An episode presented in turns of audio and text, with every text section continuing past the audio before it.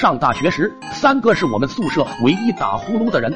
三哥的呼噜时而像猛虎咆哮山林，时而像月圆之夜狼嚎，搞得我们彻夜难眠，引发便秘。更可气的是，还被别的宿舍投诉，说我们通宵刷《动物世界》。某天半夜，我们三个人齐聚在三哥床前，默默的看着正在拉防空警报的三哥。过了许久，老大终于慢慢伸出两只大手，就要掐住三哥的脖子。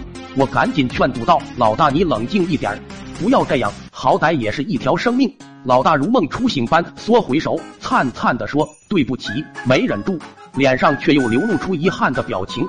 而我用余光瞥见了老二藏在身后的棍子，我看着睡得直流口水的三哥，气得一脚踢在了三哥的床上。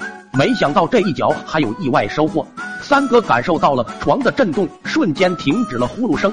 众人大喜，立刻商量对策，一致表决由睡在三哥旁边的我每晚执行敲床。三哥对此毫不介意，毕竟他睡熟了，什么也感觉不到。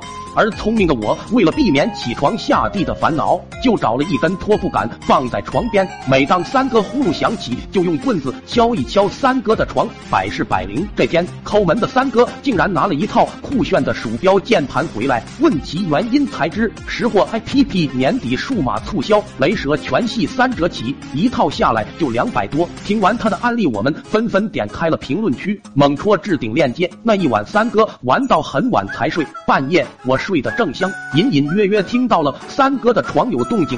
出于职业操守和条件反射，我迷迷糊糊的抡起棍子就是一记打狗棒，宿舍瞬间又恢复了平静。第二天早上，我被老大和老二推醒，只见三哥仰面朝天的躺在床上一动不动，脑袋上有个大包，而三哥的被子湿了一片，有一种不明的淡黄色液体流了一地，散发着阵阵骚味儿。